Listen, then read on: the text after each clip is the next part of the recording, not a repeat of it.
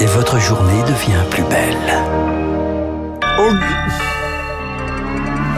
Augustin, ce qu'il faut savoir. À l'instant, l'Ukraine accuse la Russie d'avoir détruit le barrage de Kakovna cette nuit pour freiner son offensive.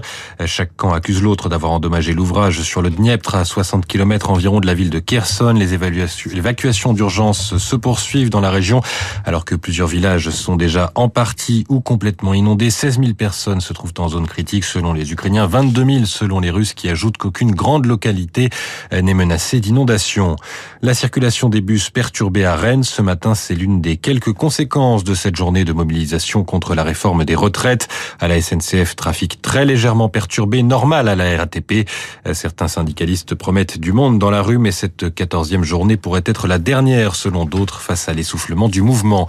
Six personnes en urgence absolue à Grenoble après une fusillade cette nuit, règlement de compte dans une cité connue pour être un important point de trafic de drogue. Un point sur les marchés, on retrouve Sylvie Aubert d'Investir. Bonjour Sylvie, quelle tendance à l'ouverture? Bonjour Augustin, bonjour à tous.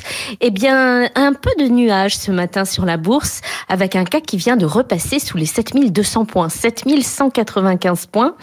Hier à Wall Street, eh bien, il y a eu des allègements également après les statistiques conjoncturelles assez inquiétantes pour les États-Unis. L'activité dans les services a nettement ralenti au mois de mai au point que les investisseurs redoutent l'arrivée d'une récession. Alors après 10 relèvements de taux d'intérêt, il est normal que l'activité ralentisse, mais il ne faudrait pas que cet atterrissage soit trop brutal.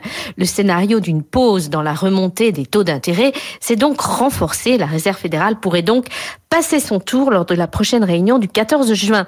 En Europe, Christine Lagarde, la présidente de la BCE, a en revanche prévenu que les pressions inflationnistes restaient très fortes et donc les taux d'intérêt malheureusement en zone euro seront prochainement à nouveau relevés. Je vous rappelle que le CAC vient d'ouvrir en léger repli 7195 points. Sylvie Aubert Investir pour Radio Classique. Merci Sylvie, il est 9h05 sur Radio Classique. Vous avez rendez-vous avec Franck Ferrand. Mon cher Franck, bonjour. Bonjour à vous deux, bonjour à tous. Quel est le programme? Je vais parler non seulement pour l'ensemble, bien sûr, des auditeurs de Radio Classique ce matin, mais tout particulièrement pour les francs-comtois. Oui. Car nous allons évoquer un grand projet qu'avait Hitler et qui aurait pu euh, signer la disparition pure et simple de la Franche-Comté.